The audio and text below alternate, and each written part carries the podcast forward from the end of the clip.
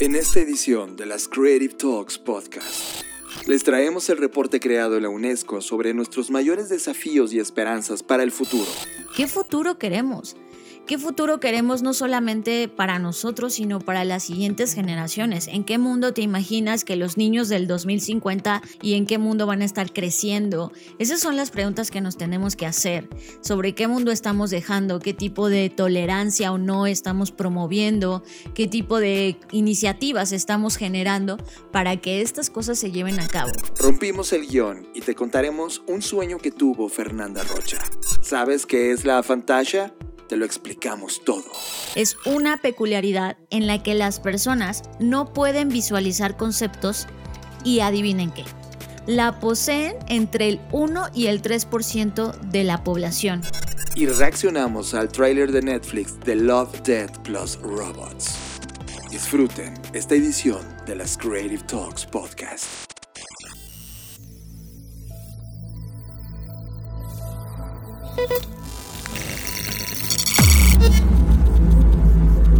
Black Creative Intelligence presenta.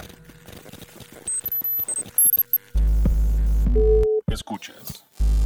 Escuchas. Escuchas un podcast de Dixo. Escuchas Creative Talks. Creative Talks. El podcast donde hablamos de creatividad, futuro, innovación, medios, disrupción y emprendimiento. Con Fernanda Rocha y John Black. Por Dixo. La productora de podcast más importante de habla hispana. Por Dixo.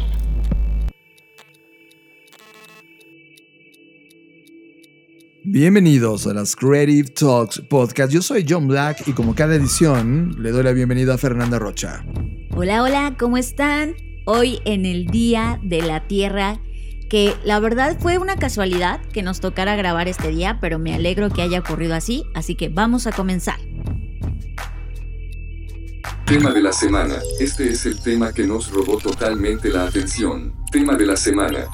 Y entrando de lleno con el tema de la semana, les tengo un reporte que me encantó porque de alguna forma u otra me pareció esperanzador. Espero que a ustedes también les provoque este sentimiento. Y es un reporte que hizo la UNESCO y este reporte eh, se originó gracias a una entrevista pública que la UNESCO hizo a más de 15 mil personas, en la cual les preguntaba diferentes cosas que ahorita voy a profundizar, con cara al 2030. Eh, este reporte se llama The World in 2030, 2030, 2030 y bueno, vamos a eh, explorar un poco de lo que viene este reporte, de lo que ustedes pueden encontrar y el por qué estoy diciendo que suena esperanzador.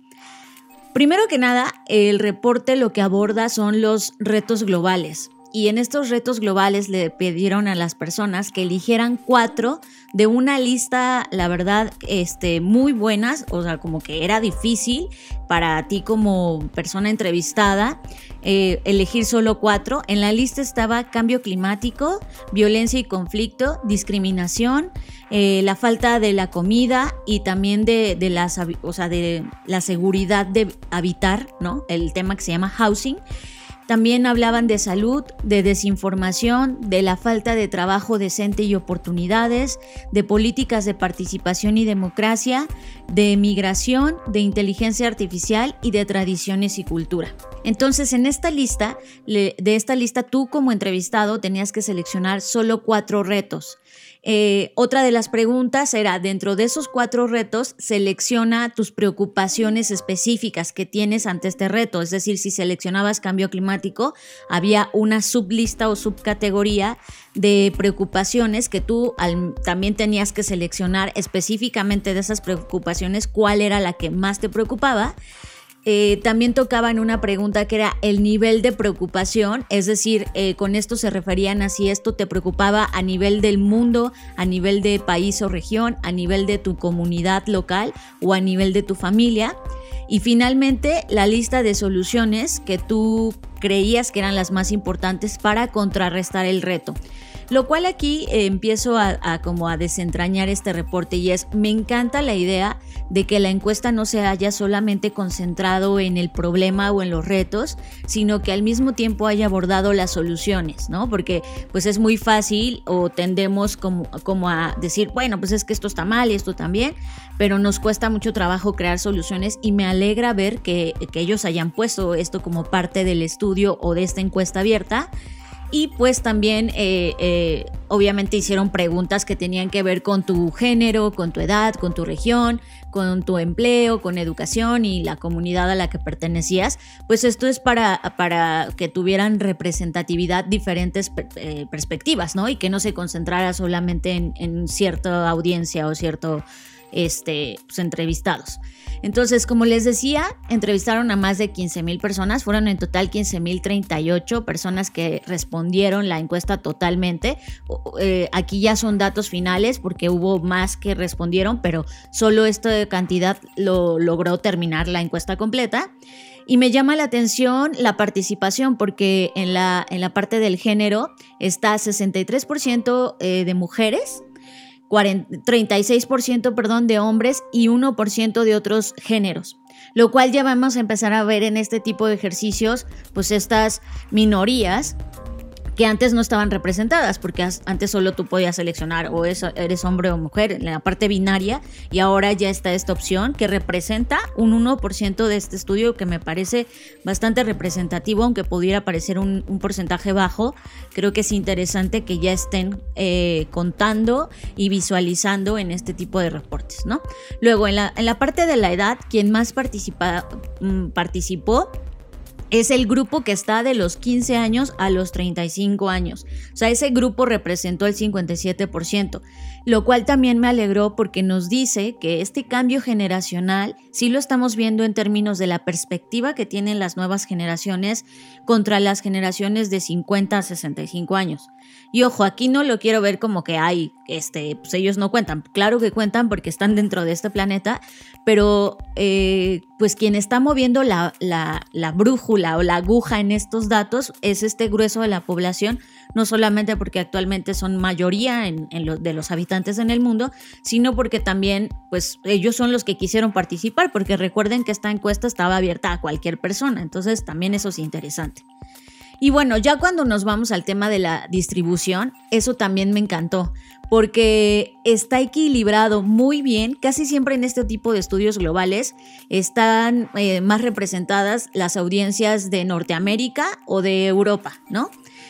Y ahora no, está en un porcentaje igualito casi, 33% de las personas eh, este, habitan en Latinoamérica y el Caribe y 32% en Europa y Norteamérica. O sea, está muy bien equilibrada la encuesta. Si se dan cuenta, eh, pues es casi 1% más ¿no? de latinoamericanos y eso está muy bien. 18% es de Asia y el Pacífico, 11% del este de Europa, 3% de, de, Arabia y toda esa parte de los estados arábicos y el último 3% de eh, una región que le llaman Susaran África, ¿no? Entonces, está tiene ahora sí que una perspectiva bastante global, si es una encuesta global.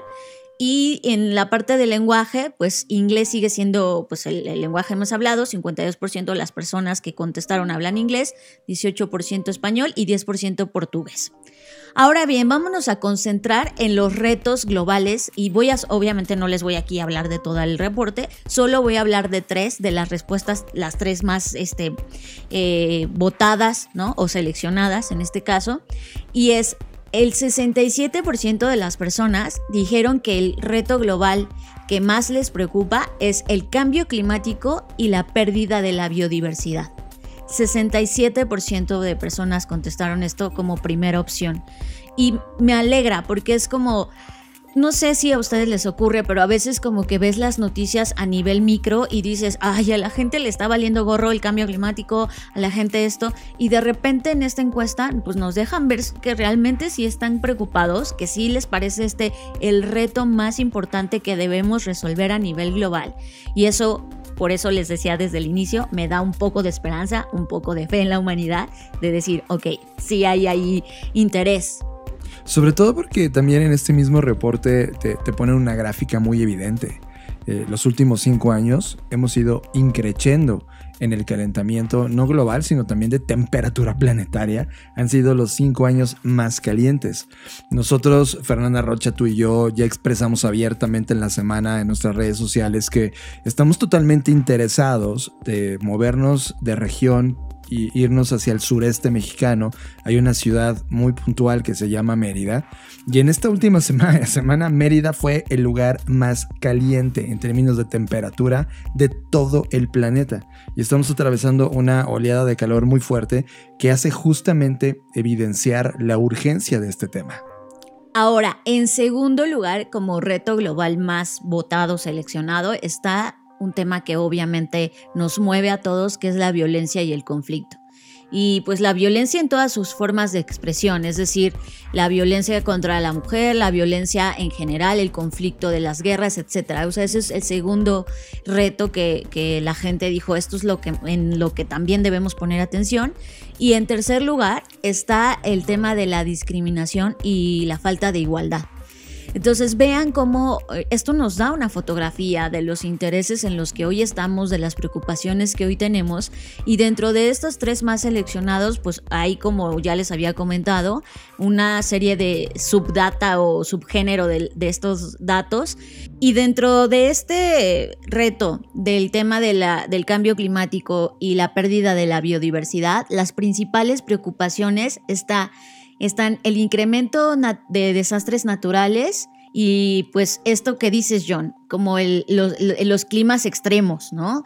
Como ya vimos las temperaturas, pero también el contrario de lluvias en exceso, este, incluso temas de incendios por, por las temperaturas. Que, ya estamos viviendo, ¿no? que ya están, California se volvió a encender. Sí. Monterrey en Aquí en México se quemó el bosque de Chapultepec. O sea, es como, bueno. Sí, eh, estamos viviendo momentos de calentamiento y sequía. Totalmente. Entre otros de los concerns está la pérdida de la biodiversidad y el impacto en las personas. O sea, esto, esto, esto de verdad me, me sorprendió.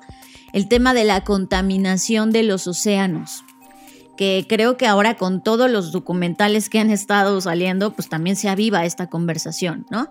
Y bueno, esos son algunos de los concerns. El tema del nivel de preocupación que tienen, recuerdan que estaban en, en el, pues del mundo, de la región, etcétera. El 92% dice que esto es una preocupación del mundo, pero 41% también están preocupados por lo que está pasando en su región y 39% lo que está pasando en su familia. O sea, ya no lo ven solamente sí como un tema global, pero también como un tema cercano de, pues, también me preocupa cómo está afectando a mi familia, a mi localidad, a mi región, porque recordemos que ya están habiendo muchos desplazados por el cambio climático. De hecho, el, dato que pone justamente en este estudio son 80 millones, o sea, pueden, pueden imaginar 80 millones de seres humanos forzados a desplazarse justamente por este tipo de, temas. Son 80 millones, es, y evidentemente mientras más se agudizan estos temas, más humanos vamos a tener que movernos. Es algo que tenemos que platicar y resolver. Ahora, bueno, ya vimos los concerns, que pues, obviamente seguro estamos coincidiendo en estas preocupaciones. Ahora vamos a la parte de las soluciones. En este primer reto, que recuerden que estamos hablando del cambio climático, eh, las soluciones son invertir en energías verdes y sustentables. O sea, es como, claro, ¿no? es que hasta me quedo en silencio porque es como todos estamos de acuerdo que esa es una de las o soluciones más viables. Otra que me llama mucho la atención, eh, porque pues, ya sabemos que en esta parte de invertir energías verdes hay cosas en las que nosotros no tenemos incidencia. O sea, tú puedes invertir en energías verdes en tu casa, pero pues, no, no puedes, eh, de ti no depende las decisiones que toma el país. Pero hay otra que sí, que es el tema de enseñanza de la, eh, de la sustentabilidad a través de la educación. Y creo que así, aquí sí nos toca a todos. Es decir, eh, no, no vamos a esperar hasta que esto llegue a los programas educativos, porque, bueno, al menos en México, ahorita con lo que está pasando con la SEP y los libros de educación pública, bueno, es un rollo, ¿no? Pero creo que lo que sí podemos hacer y lo platicábamos, no me acuerdo esta semana con quién lo platicábamos, pero tuvimos una conversación al respecto de cómo podemos desde nuestra casa comenzar a tener este tipo de pues, de sensibilidad y de enseñanza y de, y de aprender, porque creo que eh, estamos en un momento en el que necesitamos reaprender nuestros hábitos. O sea, por ejemplo, si tú estás usando desde cosas sencillas como tu cepillo de dientes, ¿no? O sea, es como, este, pues ahí está, que es de plástico seguramente y, y que pues eso al final a dónde se va. El uso incluso también de pastas dentales con estos microplásticos o bolitas que son puntitos azules. O sea, este tipo de cosas de que ya estamos intentando transformarnos en la parte de no usar bolsas de plástico, pero creo que todavía hay mucho más que podemos hacer y sobre todo transmitirlo. O sea, creo que también en las familias necesitamos hablar más de esto. O sea, yo la verdad eh, recuerdo de las cosas que se hablaban en mi familia y nunca tuvimos educación ambiental. O sea, digo, yo lo que aprendí en la escuela, pero en mi casa nunca se me enseñó, por ejemplo, a separar la basura o, que me dijeran, ay, no desperdicies el agua, no sé. O sea, creo que, digo, no estoy diciendo que mi caso sea el de todos, pero a eso voy, a que en las familias nos hace falta tener este tipo de conversaciones, de, de compartir a lo mejor si ustedes, en nuestro caso, John y yo, pues tenemos a nuestros papás que viven en otros lados, pero pues podríamos hablar con ellos de, oye, este, pues no hagan esto, o les sugerimos que hagan aquello, ¿no? Creo que también es una parte de conversaciones que necesitamos tener. Creo que sobre todo hay, hay, una, hay un ecosistema de microacciones. O sea, a veces cuando tú ves el dato y dices, bueno, es que la verdad este, esto no cambia el mundo, ¿no? No, pero esta microacción, si lo conviertes en un hábito, ese hábito luego se convierte en una, en, una actividad que las personas replican y luego se hizo un cambio cultural, entonces sí se ve masivamente el cambio, ¿no? Eh, hay quien dice no va a cambiar si dejo de no usar pasta de dientes con microcápsulas. Y es, hay personas que les vale madre. Y es como, pues, porque no, no ven el cambio, no, no están incentivados con el cambio. Pero si tú sí, y a lo largo, a lo largo del tiempo logras que estas microacciones se conviertan en tu estilo de vida, claro que puedes hacer un cambio. Y creo que este reporte de la UNESCO está invitando para allá. Y el segundo tema, que era la violencia y el conflicto, pues, eh, híjole, aquí está, está muy cañón los concerns que hay adentro, porque es la radicalización, el terrorismo, la violencia extrema, eh, el tema del conflicto eterno nuclear y de las armas que hay en el mundo la violencia en contra de las minorías y los grupos vulnerables, la violencia en contra de las mujeres eh, y la violencia y el bullying y los discursos de odio que hay en el mundo, la violencia de los, de, por supuesto, el crimen organizado, los ataques hacia las culturas y las herencias de esas culturas y la violencia en contra de los trabajadores o personas que se dedican al tema de, del periodismo. Entonces, estos son los concerns que están acá. De igual forma, coincide con que esto no es solamente algo global, que ese es el número uno, pero también les preocupa a las personas lo que está ocurriendo en sus regiones, lo que está ocurriendo en sus localidades y en sus familias.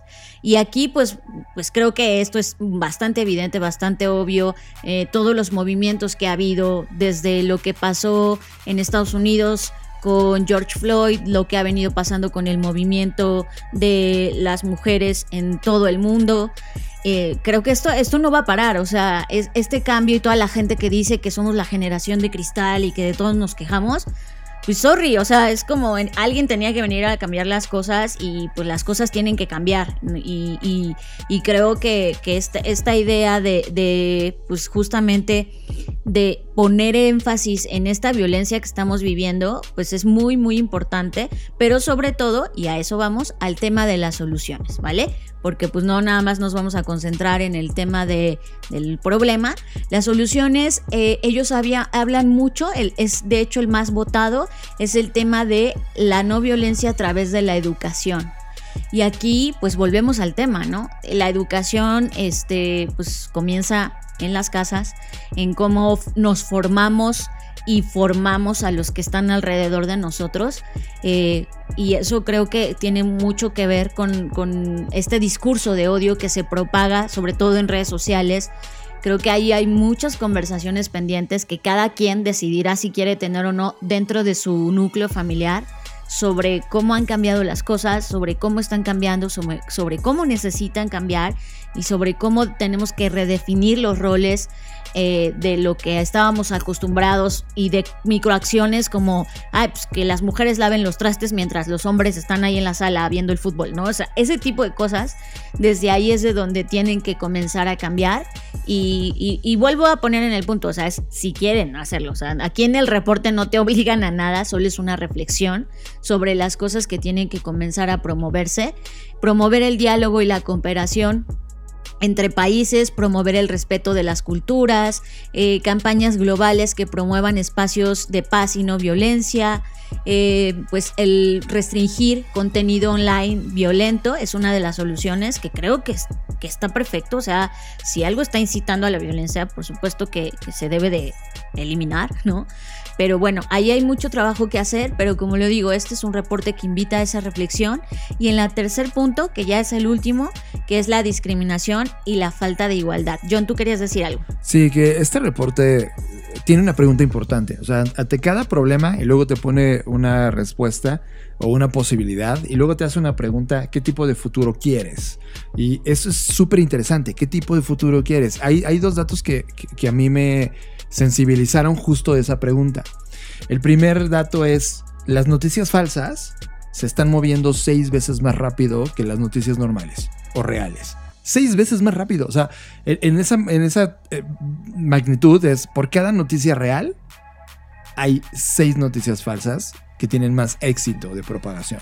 Es una locura. Es, es, estamos en un mundo de mentira. Prácticamente lo que está sucediendo es que estamos viviendo en un mundo de, mentira. Está lleno de noticias falsas.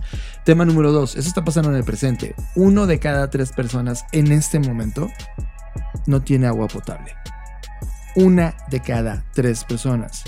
O sea, tú, si estás escuchando este podcast, probablemente tienes una infraestructura tecnológica, vives en una ciudad o vives en algún lugar donde tienes ya estos beneficios de tener agua, luz, etc. Uno de cada tres no tiene. O sea, justamente hace unas horas estábamos enterándonos que el 60% de la población tiene internet. 60%. Hay 40% que no estamos en una revolución digital, este podcast ha venido hablando de innovación, pero casi la otra mitad del mundo no. O sea, si dividimos en dos el planeta, uno no tiene ni idea de lo que estamos hablando.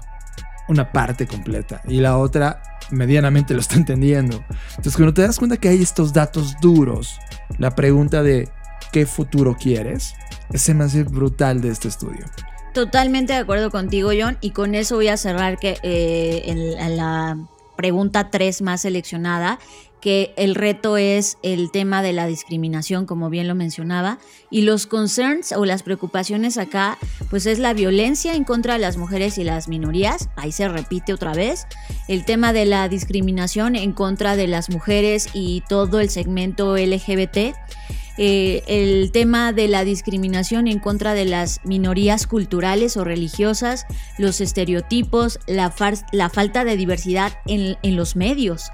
Eh, eso es un tema muy importante. La discriminación, la injusticia, eh, las diferencias en las oportunidades de, de, aprendizaje o de acceder a la educación, los derechos humanos que no han sido tomados en cuenta y el nivel de preocupación pues igual coincide. Es algo global, pero que también afecta la localidad, la comunidad y la familia. Y aquí en las soluciones está de nueva cuenta y por eso quería que revisáramos al menos tres para que vean algunos patrones. Y es el tema otra vez de la enseñanza de la tolerancia y de los derechos a través de la educación. O sea, en los tres puntos que son los más seleccionados o los retos globales más importantes en, este, en esta encuesta, la gente dice que la educación es la clave. Y aquí es donde de verdad tenemos que cuestionarnos, y como bien nos cuestiona el reporte John y la pregunta que señalas, ¿qué futuro queremos? ¿Qué futuro queremos no solamente para nosotros, sino para las siguientes generaciones? ¿En qué mundo te imaginas que los niños del 2050 se van a estar, este, ¿cómo se dice?, educando y en qué mundo van a estar creciendo. Esas son las preguntas que nos tenemos que hacer sobre qué mundo estamos dejando, qué tipo de tolerancia o no estamos promoviendo, qué tipo de... Eh, iniciativas estamos generando para que estas cosas se lleven a cabo. O sea, y como lo decía, sí hay un tema de microacciones eh, y este efecto mariposa del que hemos hablado en otros episodios del podcast, sobre que los pequeños cambios sí pueden generar grandes cambios a través de estas tres esferas hasta llegar a la parte cultural, que es el cambio más grande y más lento, pero que, pues, que tiene que empezar por algún lugar. Creo que sí, estamos en un punto de retos globales. Este estudio, si quieres tenerlo en tus manos y enterarte del resto, métete. La verdad es que esto puede definir muchísimo de tu postura como ser humano en este planeta. Y la verdad es que los esfuerzos que, hay para hacer este tipo de cosas son tan importantes como las acciones que van a derivar de esto. Así que descárguenlo. Esto está, está descargable, es, gratuito. Y búsquelo como The World in 2030 Public Survey. además, recuerden que a partir del episodio pasado ya estamos publicando un link donde todo lo que hablamos en el podcast está en los enlaces. Así que si no lo encuentran, solamente busquen el link de blackci.rocks que le vamos a poner una vez que publiquemos este episodio y ahí va a estar concentrado todo de lo que estamos hablando el día de hoy. Liberamos nuestra agenda el último sábado de cada mes para ofrecer consultoría de negocio, innovación, creatividad y estrategia para tu proyecto, negocio, vida o problema que quieras resolver. Te presentamos What If Sessions. What If Sessions. Las sesiones de consultoría democratizada de Blackbot. Pasos para ser parte de una sesión. 1 llena el preregistro, en donde te pediremos información del proyecto, compañía o problema que quieras resolver. 2. Analizaremos tu información y, de ser aceptado, te mandaremos una liga para agendar en el calendario y hacer tu pago. 3. Analizaremos tu proyecto Desplegaremos una fase de investigación y diseñaremos una respuesta para ti. 4. Tomarás la What If Session, en donde te plantearemos nuestros descubrimientos y recomendaciones. 5 diseñaremos un plan de acción para que lo ejecutes. What If Sessions. Aplicaciones abiertas ahora mismo. Visita blackbot.rocks y llena el preregistro. What If Sessions. Un proyecto desarrollado por Blackbot y la Black Creative Intelligence. ¿Qué pasaría si? What If? Como ustedes saben, cada semana nosotros nos sentamos a hacer un guion y esta vez, por primera vez en toda la historia de este podcast, voy a romper el guion. Ya sé, Fernanda Rocha no tiene ni idea de esto, pero mientras estaba ella analizando este tema de la UNESCO, venía en mi cabeza de, sí, hazlo John, tienes que hablar de esto. Esa es la primera vez, y si ya llegaste hasta acá en este podcast y tienes demasiadas reproducciones a lo largo de toda la historia con nosotros, esta es la primera vez que vamos a llegar a un punto de intimidad muy alto, te lo juro. Es más, no sé si a Fer le vaya a incomodar esto, pero ya está. Fer es una persona anormal. Y no quiero que veas tema de anormalidad como algo que es negativo, sino que su peculiaridad, su uniqueness, su singularidad es tan distinta al status quo que tiene poderes. Y poderes no me refiero a que pueda levitar o pueda transformar la materia, no, pero hay otro tipo de poderes, de conciencia, de conexión, de data, de síntesis, de creatividad. Tú también tienes algunos de estos, por eso estás escuchando este podcast. A lo largo de todo el tiempo que vengo conociendo a Fernanda Rocha, ha sido una exquisitez conectar con estos poderes. Te voy a describir un capítulo que acabo de vivir con ella. No le estoy pidiendo permiso. Vamos a ver qué dice, cómo reacciona. Fernanda Rocha constantemente está bajando información de no sé dónde. Y déjame explicarte qué significa no sé dónde. No es en internet, no es en ninguna computadora, no es en ninguna tablet sino que de repente, en su estado físico de representación como cuerpo humano, se conecta a otra cosa. A veces es a través de un sueño, a veces es a través de perderla dos o tres minutos y que ella entra en un estado de shock y luego termina contándome esa idea que, que tuvo en la cabeza y que bajó, así ella le dice a ese fenómeno de bajé información, John. Y es un, un, un aha moment cuando conectó algo que no era conectable. Con todo este marco inicial, ahora sí te voy a contar lo que sucedió. Hace tres días, Fernanda Rocha despertó de un sueño en la mañana Y todas las mañanas solíamos antes escribir en una libreta nuestros sueños y dejamos de hacerlo y más bien nos contamos lo que soñamos. Porque deben de saber que nuestros sueños, y supongo que los tuyos andan en este rumbo también, han sido totalmente anormales todo el tiempo y ahora con esto de la pandemia se han exponenciado. Fernanda Rocha imaginó un mundo, un lugar, en donde se estaban reuniendo personas que de alguna manera toman el control de las decisiones de este planeta. No sabemos si son humanos, no sabemos si son de otra galaxia, no, no, sabemos si son de una especie superior, pero son las personas que están en la cúspide de todas estas decisiones. Imagínate una sala de la ONU reunida, donde personas están dentro de ese lugar hablando sobre el mundo que va a pasar. Y en ese mundo de lo que va a pasar, esto fue lo que soñó Fernanda Rocha. o sea, totalmente no tenía ni idea que esto iba a pasar. Eh, no sé, o sea, es como que de alguna forma u otra estoy acostumbrada a que ocurra. Es decir, esto, esto que cuenta John no es como que me pasó a partir de cierto momento. Desde que tengo uso de razón, siempre he tenido sueños muy lúcidos. Y yo, pues cuando eres niño, pues piensas que eso le pasa a toda la gente, ¿no? Es como, sí, todos sueñan igual, ¿no? Y después fue descubriendo con el paso del tiempo que no. Entonces, en este último sueño no fue la excepción, quiero decir, fue muy claro, fue como casi cuando te sientes a ver una película en Netflix, que pues, es muy claro lo que estás viendo.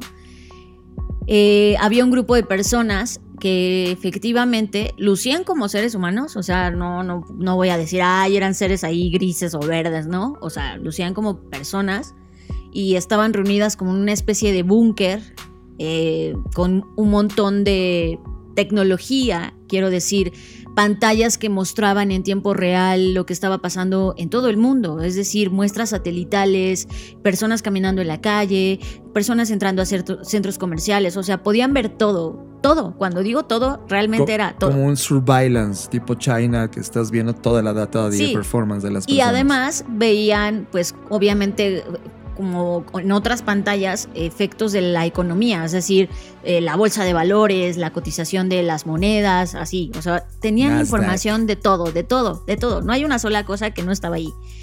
Y en, en ese lugar había una persona que decía que todo este tema de, del, del cambio climático en realidad eran un grupo de científicos quienes estaban hablando al respecto y decían, es que este tema del cambio climático no es un tema provocado al 100% por los seres humanos. Hemos descifrado, así es como lo mencionaban, que la Tierra está atravesando un momento eh, pues como de evolución acelerada en el que eso está siendo también parte del cambio climático. Es decir, que una cosa era el efecto que sí hemos causado irreversible daño al planeta, pero según ellos el mayor porcentaje de daño estaba ocurriendo porque la Tierra estaba atravesando una evolución que ellos no tenían previsto y que así como la Tierra en algún momento fue lava y, escombros, ¿no?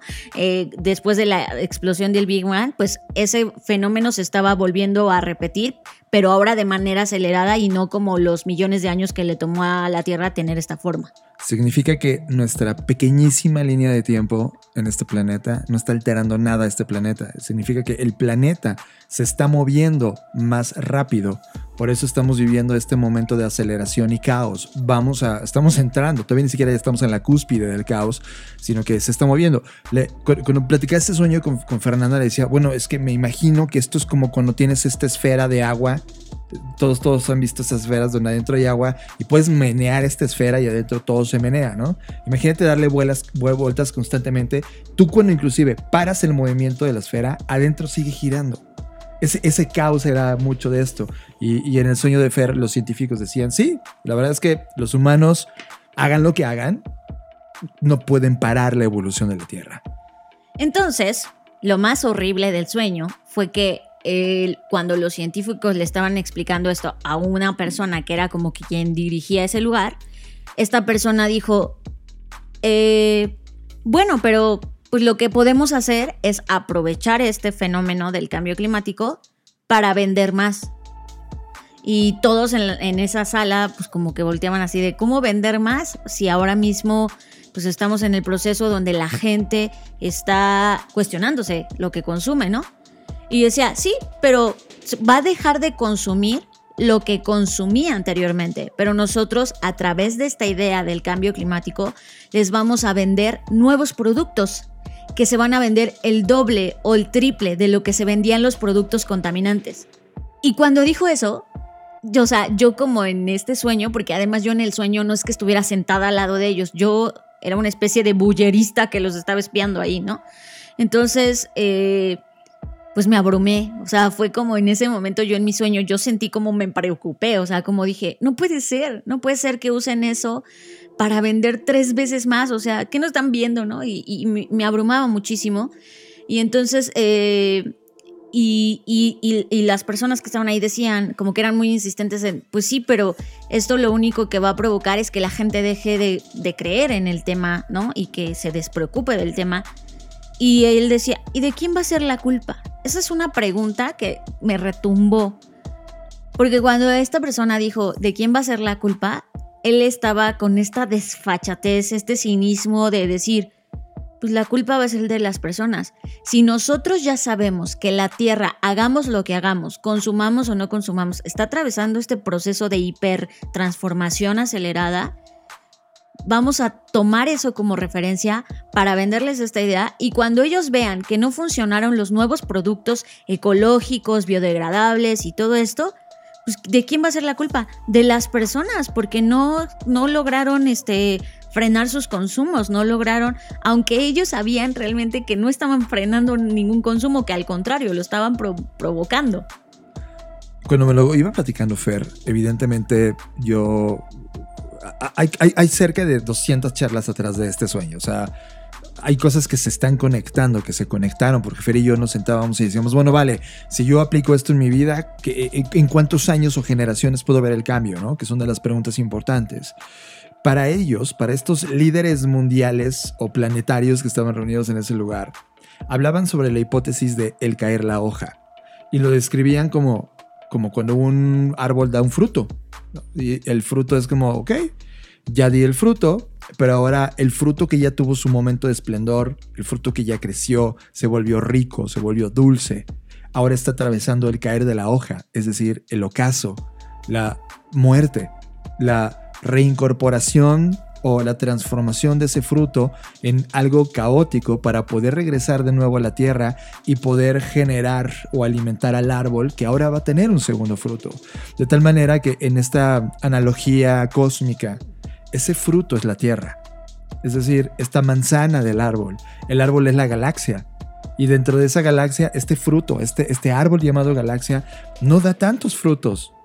Da frutos separados en una línea de millones de años en el tiempo. En este tiempo nos tocó a nosotros. Vivimos en una nave, un fruto, dentro de este vacío del espacio, o sea, el árbol, y le está tocando a nuestro fruto comenzar a pudrirse. Y cuando te das cuenta que los líderes hablaban de, bueno, pues si esto va a pasar con esto, tendremos que buscar un nuevo lugar. Pero además aprovecharse de manera maquiavélica, ¿no? De, ya sé que la Tierra se va a, a, morir, ¿no? De alguna forma, y no a morir es que no significa que el planeta iba a desaparecer, o sea, su forma de vida actual se iba a transformar y iba a ser hostil para nosotros, ¿no? Y ellos ya lo sabían, o sea, ellos ya y querían aún así aprovechar el momento para vender más, para tener más dinero, más poder. Eso era lo que realmente... Exprimir al máximo el fruto. Exacto. Ahora, ojo, estás escuchando esto, esto no está basado en, ciencia. No, esto no es real. No quiero que Voy a hacer como Orson Welles, ¿no? Así, esto que va a escuchar a continuación. No, esto no es, esto, esto no es ciencia, esto no, no lo hizo la UNESCO. Es una serie de datos que Fer baja entre cientos de miles, que si hiciéramos un podcast de lo que he bajado sería increíble, ¿no? Esa es buena idea, mi eh, podcast de lo que he bajado. Sí, está, interesante. Eh, de hecho, por eso eh, hice esto, sin guiones, como a ver qué pasa. Y, pero sí tenían que saber que dentro de todas las discusiones que tenemos Fernanda Roche y yo para llegar a una conclusión donde al final la forzamos sí o sí a una metodología científica para poder presentarnos en este micrófono y platicar con ustedes de esa conclusión. En esta ocasión no lo pasamos por ningún filtro científico, sino netamente por un inicio de algo. Es decir, ¿cómo lo tomé yo? al momento de que entendí esto, una parte del sueño de Fer hablaba de el mycelium. El mycelium como un material que era producto de la manipulación científica del entendimiento del universo o, del mundo fungi. Como tú sabes, el mundo fungi es todas estas microbacterias y hongos que hay en este planeta que, que no nos hemos metido con ellos. O sea, realmente hoy el COVID-19, al ser algo microscópico, un ente microscópico, de hecho dicen que todo el COVID del mundo cabe en una lata de refresco, ¿no? Es, tan pequeño que, que, nos hace tanto daño y no sabemos nada de él, que ahora ellos van a explorar esta alternativa fungi para, y a través del mycelium para poder crear una nueva ola de productos sustentables en el planeta. Con la que tienen la intención de vender tres veces más. Y, te das cuenta que cuando analizas este sueño y lo metes en, en las decisiones que está tomando el mundo, es exactamente esto. Es más, ahora mismo, en lo que estamos grabando este podcast, se está llevando una reunión global con mandatarios donde están hablando justamente de qué va a pasar con el medio ambiente y cómo se va a generar la energía, etc. Y claro, hay posturas arcaicas del siglo pasado y hay, y hay todos los demás que están en la vanguardia, están hablando de esto. Entonces, yo se los quise decir porque no es casualidad. Por eso les dije al inicio todo. Es como, a ver, Fer baja información de no sé dónde. Porque Fer no leyó un libro para explicar este mundo, para explicar este sueño. Pero cuando te das cuenta que este, ese sueño son pistas, cuando lo conectas con lo que está ocurriendo ahora y lo llevamos a la discusión de la ciencia, podemos nosotros entender el por qué ocurren ciertas cosas. Esto se los cuento y quise estresar a Fer por no pedirle permiso de contarlo por dos, razones. Acaba ella de hablar de un estudio muy importante de la UNESCO. Y de repente lo conecto con el sueño, conecten esas dos cosas. Yo me parezco al podcast de Conectando Puntos. Saludo Luis Armando. No estoy diciendo que a partir de hoy tienen al caos desde, ah, pues el planeta se ve al carajo, pues a la chingada. Vámonos a todos a comernos pescados y a gastar plástico y chingue su madre, ¿no? No, no, no, no, no. Pero sí tienes que saber que hay un plan en el fondo económico de personas que tienen el liderazgo y abro paréntesis, esto es real, las hemos visto. Es una élite de personas que controlan las decisiones de este planeta, en donde en algún momento nuestra propia compañía estuvo a nada de conectar con esas personas, es decir, querían comprar nuestro cerebro para colaborar con ellos a un precio económico altísimo, pero aún a, prácticamente vender nuestra alma. A un costo muy alto, ¿no? Sí, es como nunca el dinero del mundo podría pagar el haber estado presos de esas mentes es increíble, o sea, o en este momento, o sea, suena como algo que, como de una secta. Suena como teorías de conspiración. no lo es. Estuvimos ahí y a lo largo de toda nuestra carrera profesional hemos estado dos o tres veces en esos contextos. Hay una élite en el mundo que decide, diseña, por eso nos dedicamos ahora a hablar de innovación y diseño de futuros, porque queremos compensar esa balanza. Del otro lado de la balanza tienen dinero. Es más, todo esto de Bitcoin está controlado también por ellos mismos es, una realidad fuerte. Todo lo que tú estás viendo de temas políticos es un mero espectáculo. Creo que la, corteza. La clave de esto es como, uno, tampoco se malviajen, o sea, ojo, esto es un sueño de un ser humano mortal que a lo mejor lo que tiene es una deficiencia de alguna cosa en el cerebro. no, pero a lo que voy es, o sea, no es que nosotros queramos que ustedes se dejen llevar, lo que queremos es que se cuestionen. O sea, a mí lo que ese sueño me deja es, yo ahora me voy a cuestionar porque estuve a punto de ser víctima de decir, ay, sí, qué padre, los empaques biodegradables, ¿no? en un ejemplo burdo y hoy ya me cuestiono de, a ver, espera, esto es parte de una estrategia para que entonces ahora compre más empaques, ¿no? o, viene de un proyecto real. O sea, veo, no sé, a Procter Gamble diciendo, hay que salvar al planeta. Para salvar al planeta hay que matar tu compañía con Procter Gamble. Es como de, no seas, o sea, son cínicos. Sí, esa es la, la parte, como que estar muy alertas, muy atentos a los mensajes que recibimos, de dónde provienen, quién los manda, y entonces con base en eso, con esa conciencia, tomar decisiones. Eso, es prácticamente en lo que yo podría sintetizar este, este sueño. Y dado que este podcast habla de temas de futuro y de ficción, una de las reglas importantes del futuro es que esto que platicas suene ridículo y que la otra persona diga, ¡Ah! esto suena así.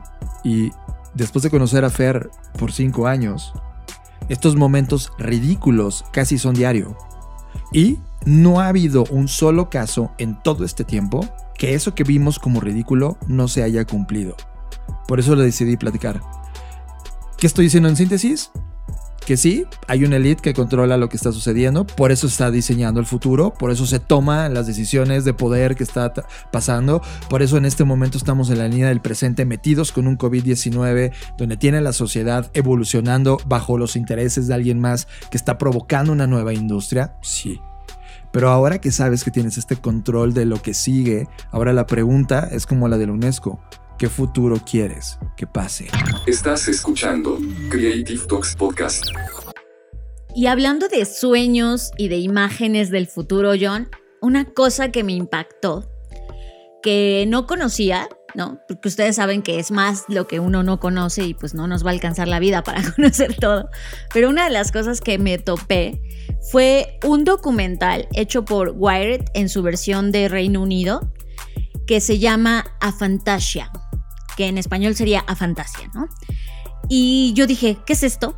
¿Qué es esto de Afantasia? Que suena como, como muy mágico musical. Y dije, no, bueno, a ver, ¿qué, ¿qué es esto?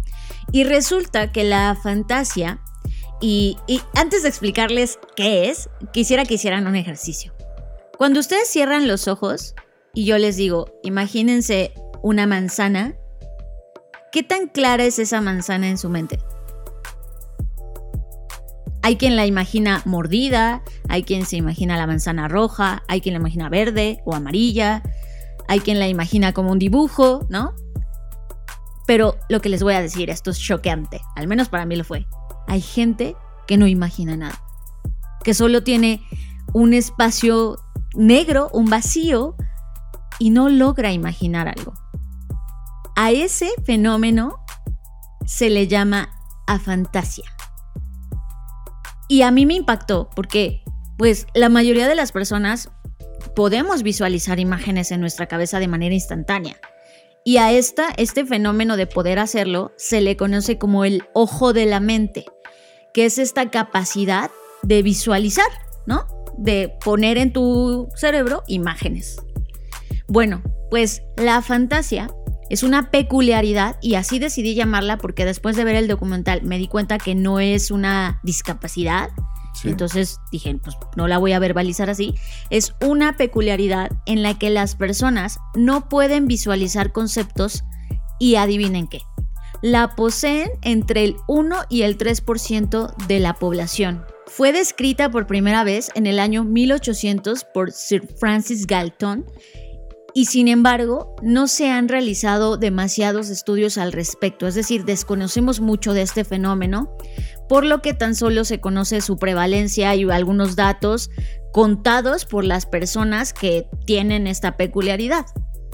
En 2015, un estudio científico arrojó como nuevamente una luz sobre este fenómeno y este breve documental de Wired, que dura menos de 15 minutos, habla justamente de eso, habla como descubre la causa raíz del desapego emocional de una persona y de las personas ante eventos inesperados porque tienen a fantasía. Entonces, este tipo de personas no, no son tan apegadas, vamos a decirlo así, a las cosas, porque como no tienen imágenes en su cabeza, imagínense una separación amorosa, es como, pues no les cuesta trabajo, porque porque no hay imágenes que les recuerden constantemente a lo bonito que estaba estar en esa relación o lo que sea, ¿no?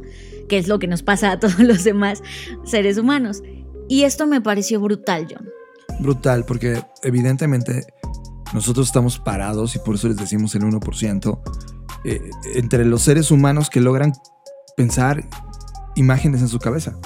es como imaginar, el, el decirte, mira, imagínate una manzana ahora mismo, ya está en tu cabeza, estás estás viéndola, es más, puedes hasta olerla, puedes ver el color, la textura, es más, puedes escuchar el crush cuando la muerdes, ¿no? Es como, y tal vez mañana, o sea, en dos segundos divagues en el logo de Apple ah, y se transforma en esa idea y mañana estés viendo otra idea. Eh, somos esta gente.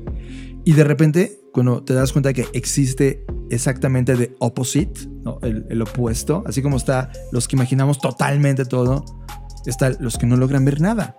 Pero eso no significa que no sean capaces, capaces de crear. De hecho, ponen nombres de artistas creativos importantísimos. Eh, uno de los fundadores de Pixar, Ed Catmull, tiene a Fantasia. Y, dices, wow, es, esto es muy interesante. Ponen el proceso creativo, por ejemplo, cuando él está dibujando personajes. Y él, él cuando, yo te digo, una cara triste, ya, está en tu mente, ¿no? Una cara triste. Él no logra ver la cara triste, por lo tanto tiene un espejo y tiene que él poner cara para ver su cara triste y poder dibujar. O si va a soplar, igual tiene que inflar sus cachetes porque no lo puede imaginar. Está cañón, está cañón. O sea, es, me parece un superpoder. Por eso lo llamé peculiaridad, porque me parece un superpoder totalmente distinto, ¿no? Y es, justo me cuestioné yo, a ver qué pasaría si en este momento ya no puedo imaginar o visualizar, que esa sería la palabra correcta, porque imaginar puedes imaginar, pero no puedes visualizar.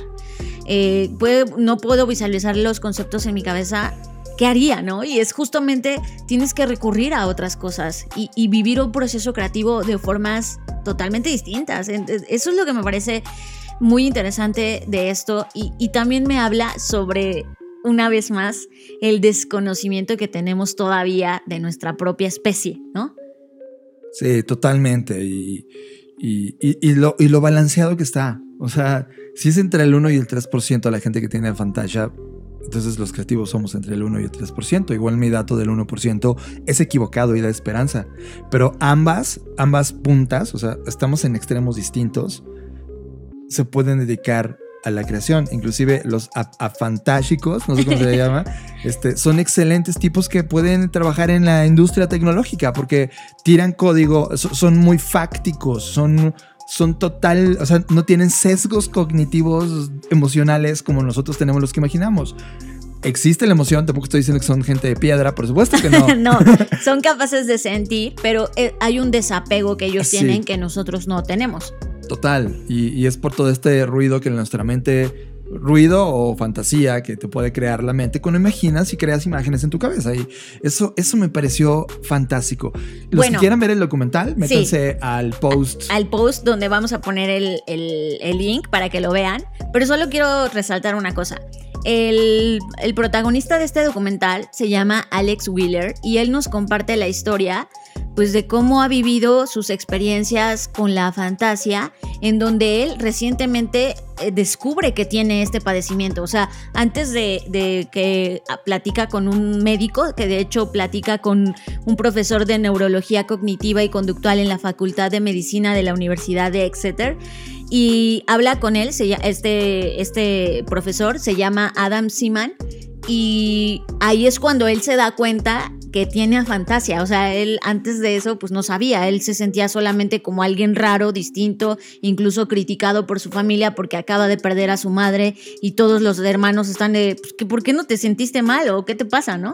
Entonces, eh, pues bueno, ahí ya va a narrar, no les quiero hacer tanto spoiler, entonces va a narrar cómo ha vivido y cómo ha sido y cómo pues los estudios que hoy se tienen y las personas que hoy ya levantaron la mano y dijeron, a mí también me pasa, yo tampoco puedo ver imágenes en mi cabeza y a través de las cuales este neurólogo o este profesor de neurología más bien ha hecho pues un estudio muy, este, pues muy bien documentado sobre lo que ha ido encontrando en el camino y me parece necesario y, como les repito, me encanta cómo tenemos estas peculiaridades los seres humanos y diferentes poderes y, y, me encanta esta diversidad que hay en nuestra propia especie humana. También en el documental van a encontrar a una artista que se llama Amy Wright que ella también hizo su propio video de cuando ella es ilustradora, de hecho, hablando de personas que pueden estar en la industria creativa, y a través de sus ilustraciones hizo un video en donde explica cómo es vivir con la fantasía. Y bueno, pues ahí les vamos a dejar esta, este, estos links para que puedan disfrutarlo y conocer más sobre, sobre este, esta peculiaridad. Radar. Hemos activado el radar de tendencias de la Black Creative Intelligence y te traemos la tendencia que más nos llamó la atención. Radar. Tenemos una tendencia que ya habíamos detectado, pero no, no habíamos encontrado el nombre de esta tendencia. En algún momento, en uno de los de las Creative Talks podcast, hablábamos sobre la música y cómo la música, a través de las distintas vibraciones y frecuencias, pueden provocar estados de ánimo creativos, etcétera, ¿no? En cada uno de nosotros. En los últimos meses, dado este momento de esta línea de tiempo pandémica en la cual estamos todos experimentando globalmente, una tendencia explotó que ya venía sucediendo en YouTube, que son estos playlists, casi todos comenzaron con música lo-fi, esta música que es muy relajada, que suena como si estuvieras poniendo un estéreo viejito, donde no hay tantos bajos y que es muy rítmica y dura horas, y las personas estaban empezando a poner no solamente esos playlists, sino que estaban teniendo preferencias de personas que se habían grabado durante 2, 3, 5, 6 horas junto con esta música lo-fi, mientras ellos estaban haciendo una tarea, estudiando, escribiendo, trabajando, etc. Lo importante de esta tendencia es que las personas están acompañando su soledad, con estos playlists. Y a este fenómeno ya tiene un nombre, se llama Gong Bang. Gong Bang o transmisión de estudios. Y esto comenzó a hacerlo los estudiantes surcoreanos que ofrecían estas sesiones virtuales en YouTube para motivar a otros a aprender con ellos. Y está increíble, la tendencia está increíble. Gong Bang eh, significa estudia conmigo, ¿no? Y es me parece una tendencia interesante, algo que YouTube seguramente en este momento está vuelto loco analizando y las implicaciones.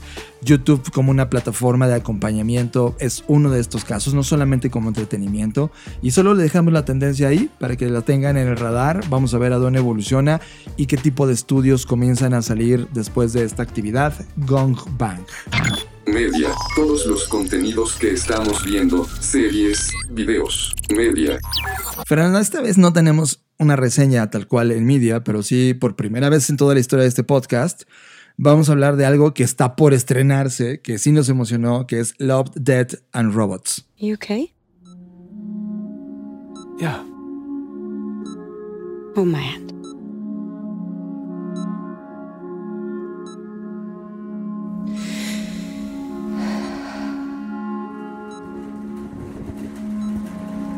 You feel something.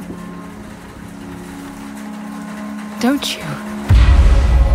Wow. It's like a kind of door opens up out there. I figure it leads to some other world. Trapped inside our own.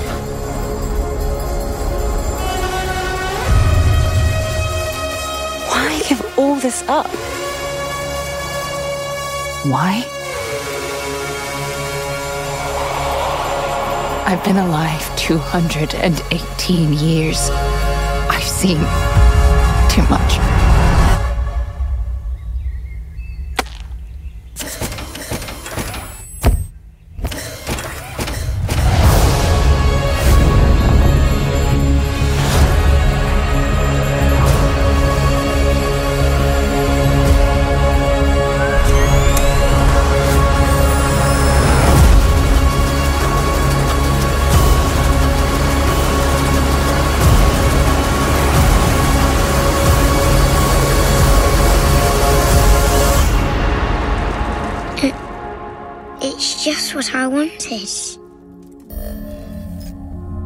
Ya anunciaron el 2 y el 3.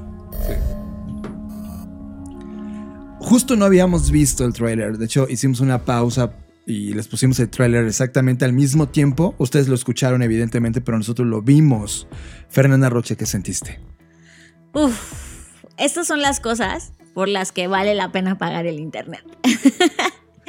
Está increíble. O sea, es como.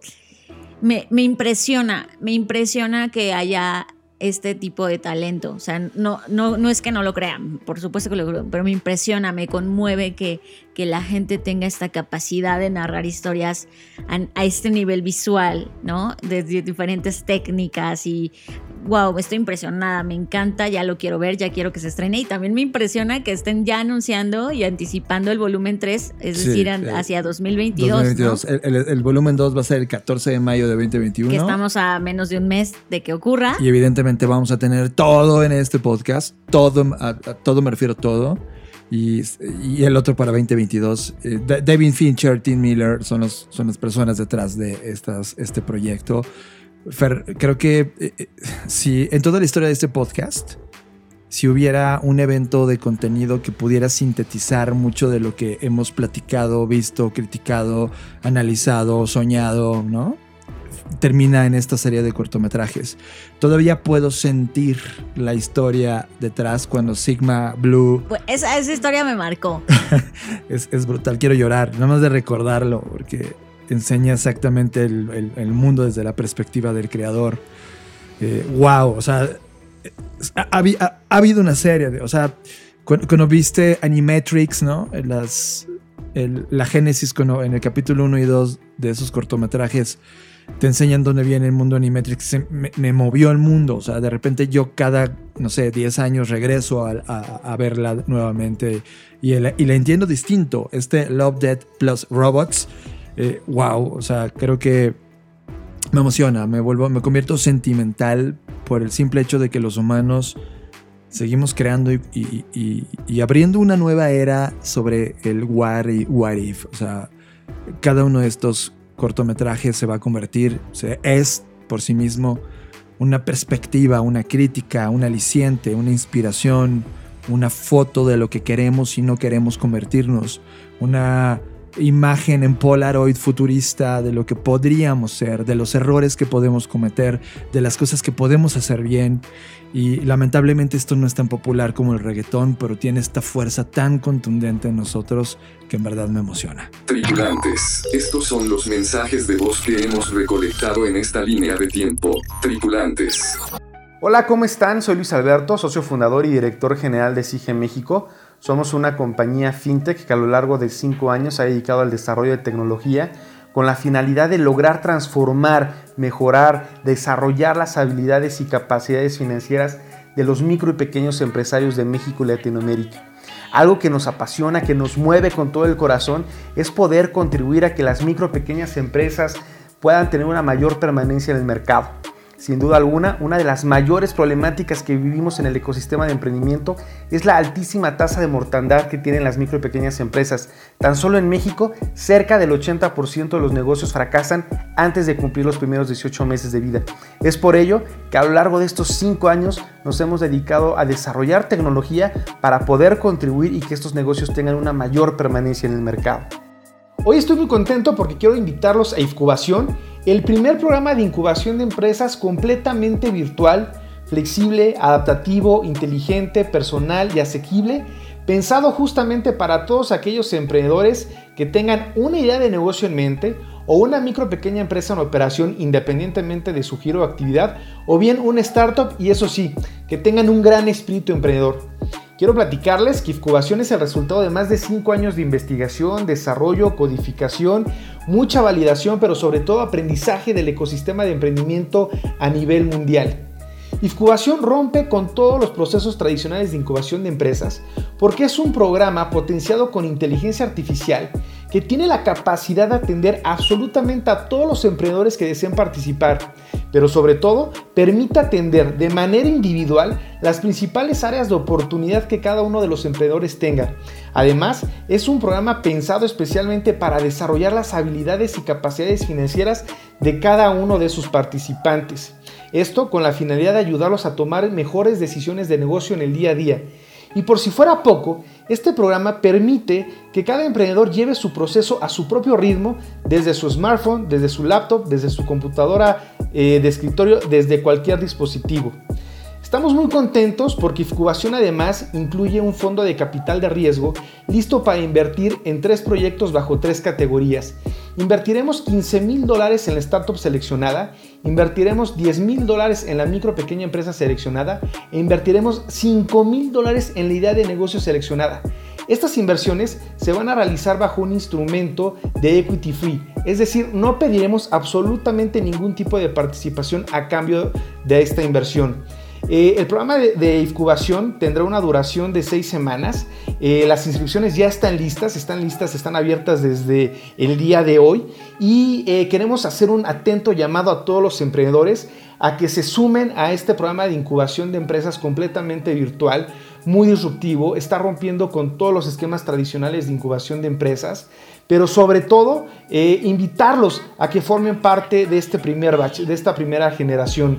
Es importante comentarles que contaremos con un comité de evaluación de talla internacional en donde nos acompañará entre algunos otros Amanda Jacobson, eh, hoy eh, Chief Assistant de Oyster, Ron Oliver, director de Startup México, entre algunos otros actores de esta categoría de talla internacional.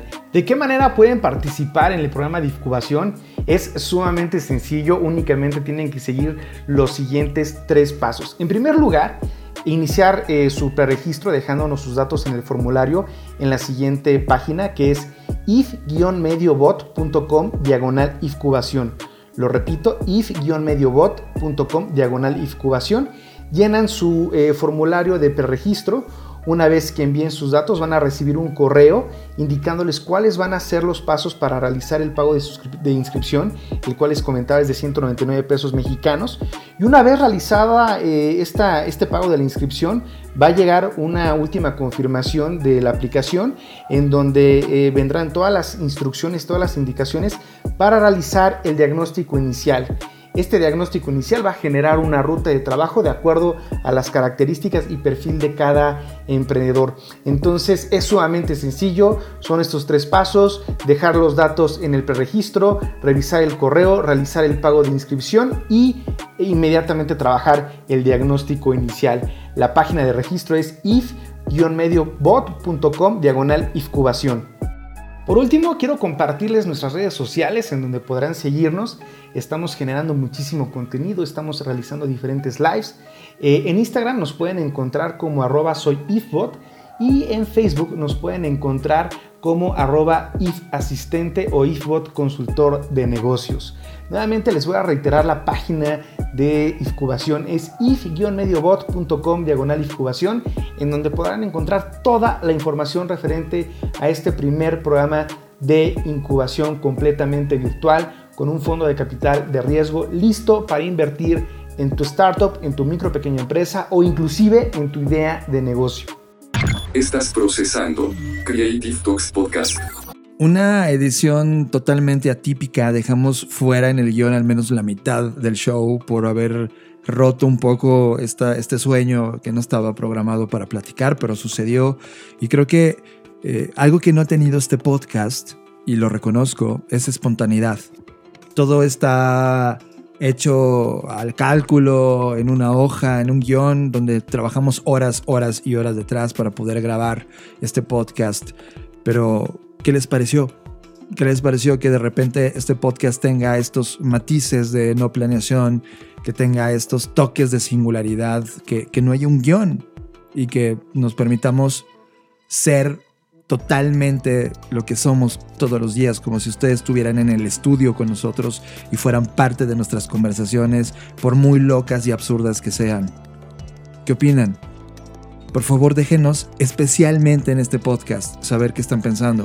Si ya lo escuchaste, déjanos un mensaje en, nuestro mensaje de audio. Si lo estás leyendo en este momento en la Black CI, ¿no? En la BCI, déjanos un post abajo con un mensaje.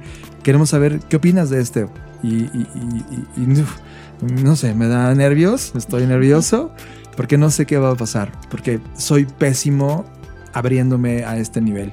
Yo soy John Black, yo fui John Black en esta edición. Recuerden encontrarme en arroba Jonathan Álvarez en Instagram y en Twitter. Y yo soy Fernanda Rocha, a mí me pueden encontrar en redes sociales como arroba Fernanda Roche. Eh, y nuevamente quiero aprovechar para dar las gracias a los que se inscribieron al taller que vamos a hacer este fin de semana, este sábado, sobre Futures Thinking para desarrollar este pensamiento de futuros. Así que gracias por, por hacer realidad esta experiencia. Y los que no tuvieron oportunidad, pues esténse pendientes desde las siguientes fechas, porque la verdad es que son talleres que no es porque yo los imparta, ¿verdad? Pero que valen mucho la pena porque abren el, panorama y sobre todo rompen nuestros paradigmas. Y ya lo ponía yo en mis redes sociales, la mejor forma de aprender es desapegarse de lo aprendido. Así que gracias por, por las personas que se han inscrito y como siempre, nos vemos en el futuro.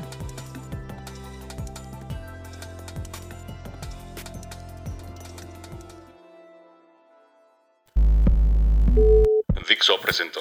Dixo presentó. Creative Talks.